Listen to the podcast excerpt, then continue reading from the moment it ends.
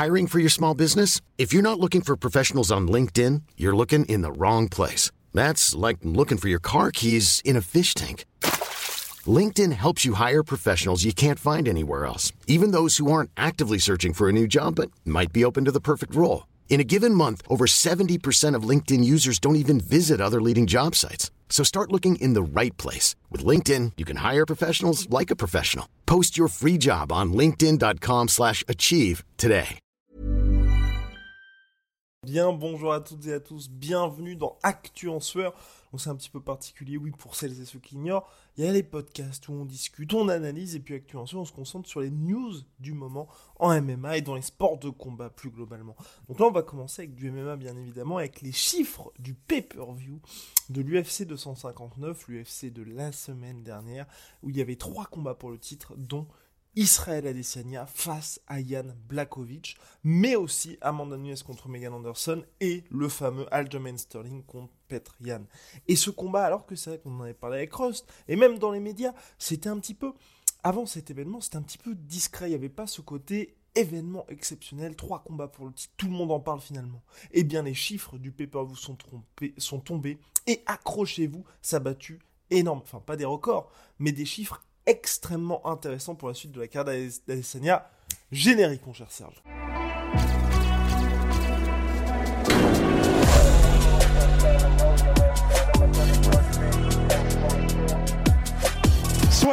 Et donc oui, l'UFC 259, Israël Adesanya contre Yann Blakovic a tout simplement fait 800 000 achats de pay-per-view à l'international, enfin dans le monde entier, 600 000 aux États-Unis, 200 000 à l'international.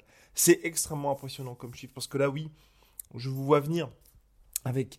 Oui, Conor McGregor a fait 1,6 million contre Dustin Poirier, mais sauf que dans le MMA, si vous voulez, il y a Conor McGregor qui est la superstar, on le répète à chaque fois, qui est plus grand que son sport aujourd'hui, et il y a les autres. Khabib, souvenez-vous, avait fait à peine 700 000, je crois, lors de son combat contre Justin Gagey, alors que pourtant Khabib, vous en conviendrez, est une superstar et peut-être, peut-être aussi plus grand que son sport. Mais voilà, il y a le monde de Conor McGregor et il y a le reste du monde. Et peut-être aussi un petit peu, allez, on, va dire Jorge Masvidal aujourd'hui, qui a réussi, mine de rien, à faire en sorte qu'il y ait une véritable communauté derrière lui, une communauté qui achète des pay-per-view. Et donc Israël Adesanya avec ses 800 000 pay-per-view face à Yann Blakovic, c'est hyper impressionnant parce que on en parlait avec Rust avant, avant cet épisode. Bah, tout simplement contre Polo Costa déjà, Israël Adesanya avait fait son meilleur score avec 700 000 pay-per-view vendus dans le monde. Donc 100 000 de moins que sur l'UFC 259, mais à la différence de cette UFC-là, contre Polo Costa, il y avait du trash talking. Il y avait une rivalité qui s'était construite au fil des mois. Souvenez-vous, Polo Costa était présent en octobre 2019 quand Israël Adesanya a remporté la ceinture face à Robert Whittaker. Il avait fait le voyage jusqu'en Australie au stade Ensuite, il y avait les caméras de l'UFC après la victoire d'Israël Adesanya qui étaient là pour bien filmer les deux hommes, leurs échanges, et on voyait vraiment qu'il y avait quelque chose de, de réel entre eux, qu'ils ne s'aimaient pas tout simplement, et le combat devait se faire en février. Donc, la marche, on va dire, la, toute la machine marketing de l'UFC était en marche pour que ce soit un, énorme succès. Entre-temps, Polo Costa s'est blessé au biceps, Yoel Romero a pris la place de Polo Costa, Adesanya a battu Romero, et on a eu encore des échanges, énormément d'échanges entre les deux hommes, par médias interposés bien évidemment, et beaucoup de trash talking.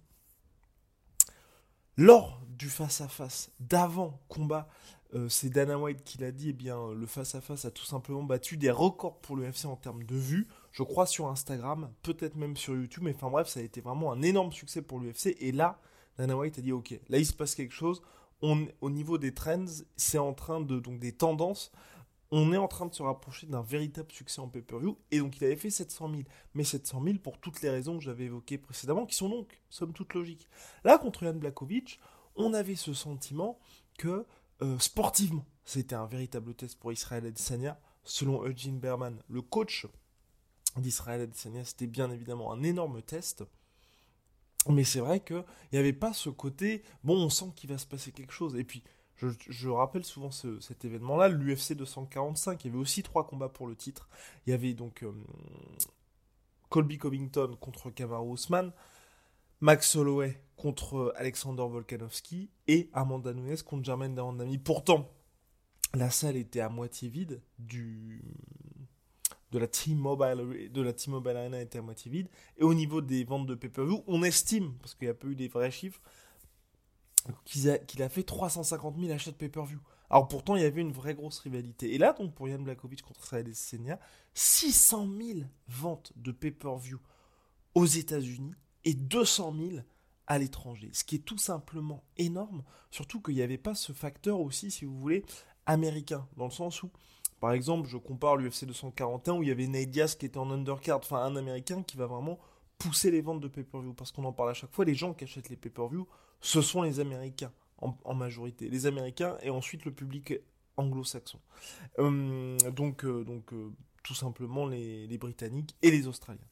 là, on est sur quelque chose qui montre que Israël Adesanya est bien devenu une star de l'organisation. On en parlait avant le podcast, on disait en cas de victoire, là, il pourrait vraiment, vraiment exploser Israël Adesanya.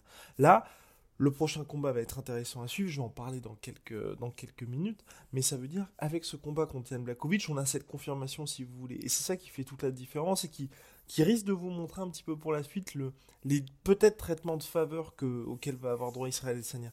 Parce que là, il est passé de si vous voulez, tout le monde, tout le monde peut avoir un énorme succès en pay-per-view et ensuite, euh, on va dire, rentrer, rentrer dans le moule. Pourquoi? Parce que on va vendre plein de pay-per-view par une rivalité, par euh, un combat pour tel ou tel record, mais ensuite on revient aux affaires courantes. Là, ce qui s'est passé, c'est qu'Israël Adesanya a eu ce gros succès en pay-per-view contre Polo Costa. Et le prochain combat, c'est contre Yann Bakovic, on est en mode, tiens, on va savoir, on va savoir. Et là, ce qui s'est passé, c'est qu'avec les 800 000, il entre dans le cercle des stars de l'UFC, au même titre que John Jones, si vous voulez. John Jones n'a jamais été une grosse star de pay-per-view jusqu'à son combat contre, euh, contre Daniel Cormier, le premier contre Daniel Cormier. À partir de ce moment-là, il y a eu ce combat contre Daniel Cormier, et ensuite, c'était un peu la question là aussi de est-ce que John Jones, avec son seul nom, c'est vraiment ça, avec son seul nom, va-t-il pouvoir vendre? Je reprends l'exemple de Conor McGregor. Conor McGregor, aujourd'hui, même quand il affronte Donald Cowboy Cerrone, il fait un million de pay-per-view vendus. Alors qu'il n'y a pas d'enjeu sportif, il n'y a pas de grosse rivalité entre les deux hommes. Voilà. Et Donald Cerrone, c'est une star. Mais c'est pas une superstar de l'organisation non plus. Aujourd'hui, avec son seul nom, Conor McGregor contre Rust demain, ça fait un million de pay-per-view si vous voulez. Donc Israël Adesanya, là avec Yann Blakovic, il est à 800 000 PPV, c'est tout simplement énorme pour lui et ça montre bien qu'il est devenu aussi un needle mover comme dit Dana White et que là il peut, bah justement pas faire un petit peu ce qu'il veut, mais il a un peu du poids dans l'organisation et c'est ce qu'il a dit et c'est pour ça que j'en viens à la suite pour Israël Adesanya. Il abandonne pas cette idée de revenir tâter un petit peu du Polish power, de la puissance polonaise dans les années à venir. Donc là, ça ne s'est pas passé comme prévu. Il a perdu par décision unanime, perdu nettement d'ailleurs. Et hum, là, il va revenir aux affaires courantes en middleweight. Donc en middleweight, ce qui est intéressant, c'est qu'on voit que l'UFC a un petit peu préparé la suite. Parce que dès le 10 avril prochain, il y a le combat entre Marvin Vettori et Darren Till. Darren Till qui veut Israël Adesanya, il en parle depuis un petit moment, et de son côté, Israël Adesanya qui parle du combat contre, contre euh, Darren Till. Pour l'UFC, ce serait parfait, parce que tout simplement, bah, les deux hommes hmm, ont une certaine rivalité, sont assez bankable, parce que par exemple, là quand même, le combat Darren Till-Marvin Vettori, il passe sur ABC aux États-Unis, sur ESPN Plus, la plateforme d'ESPN, ESPN Plus, et ABC en direct, et aussi est aux horaires euh, européen, donc ça fait plaisir pour nous, on n'aura pas à faire nuit blanche, et en plus sur ABC aux États-Unis. Donc c'est un petit peu deux choses qui montrent bien que l'UFC a envie de, banquer un petit peu sur ce combat-là pour la suite, bien évidemment en misant sur une victoire de Darren Till. Parce que les deux hommes le veulent, les deux hommes sont des stars potentielles pour l'organisation, même si clairement pour battre euh, Marvin Vettori, ça va être très tendu. On en reparlera bien évidemment avec Rust, parce que Rust est l'un des plus fervents supporters de Darren Till. Donc il y a ce combat-là entre le numéro 4 et le numéro 5 le 10 avril. Le 18 avril prochain, il y a le combat entre Robert Whittaker et Polo Costa Borrachini. Robert Whittaker numéro 1 de la catégorie, Polo Costa Borrachini numéro 2. Donc là aussi, un, combat qui aura des incidents sur le prochain title shot. Sont toute vraisemblance, on a parlé avec Rust, hein. Robert Whittaker mérite mille fois et, aurait mérité que ce prochain combat soit pour le titre. Et là, moi je ne peux m'empêcher de penser que quelque part l'UFC avait déjà pensé à ça et s'était dit ok, au cas où Israël Adesanya venait à battre Jan Blakovic, il ne serait pas redescendu en middleweight avant un petit moment. Parce qu'il y avait cette tentation du combat du super fight contre John Jones et d'autres aspirations bien évidemment. Son coach Eugene Berman a parlé récemment qu'il y avait des volontés hein, de la part d'Adesanya de monter jusqu'en heavyweight pour affronter le vainqueur de Ngannou Miocic si le vainqueur venait à être Stipe Miocic puisqu'Israël Adesanya est très proche de Francis. Donc l'UFC se disait, à mon avis, hein, on ne veut pas se retrouver dans une situation assez compliquée pour nous. Donc ce qu'on va faire, c'est on va faire une, un espèce de tournoi à distance entre les middleweight et en gros le vainqueur de Til Vettori affrontera le vainqueur de Whitaker Costa à mon avis, selon moi, pour le titre intérimaire.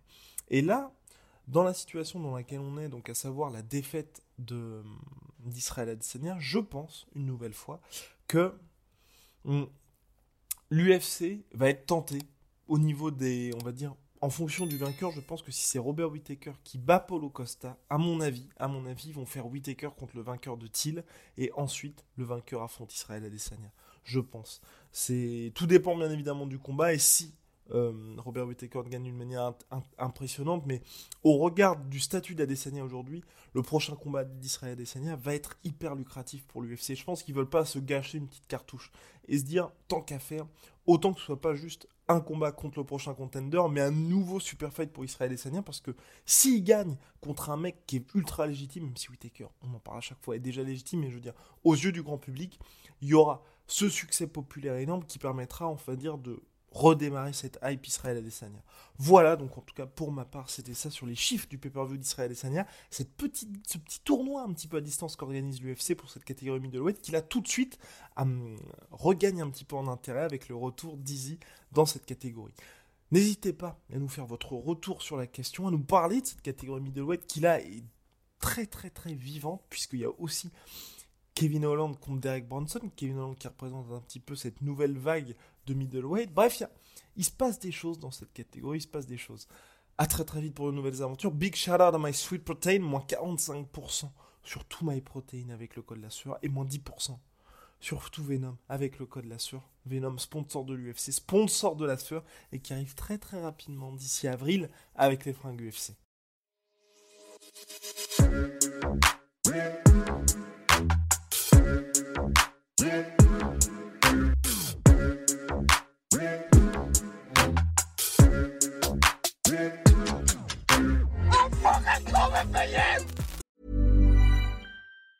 AdWanted UK is the provider of single source media data for agencies, media owners, brands, and academic institutions.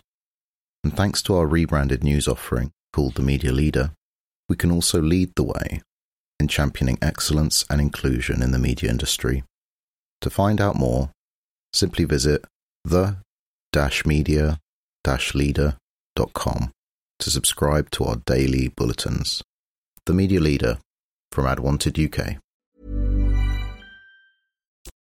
Et voilà, c'est la fin de votre épisode du podcast La Sœur. Si ça vous a plu, n'hésitez pas à nous mettre les 5 étoiles sur Apple Podcast ou sur Spotify. Vous pouvez aussi nous laisser un petit commentaire, ça nous aidera beaucoup. Et si vous voulez aller plus loin avec nous, vous tapez La Sueur sur toutes les plateformes ou sur les réseaux sociaux, vous nous trouverez. Et là, vous nous écoutez très certainement en audio. On est aussi en vidéo sur YouTube, mais également sur Snapchat. Là encore, vous tapez la sueur et on sera là.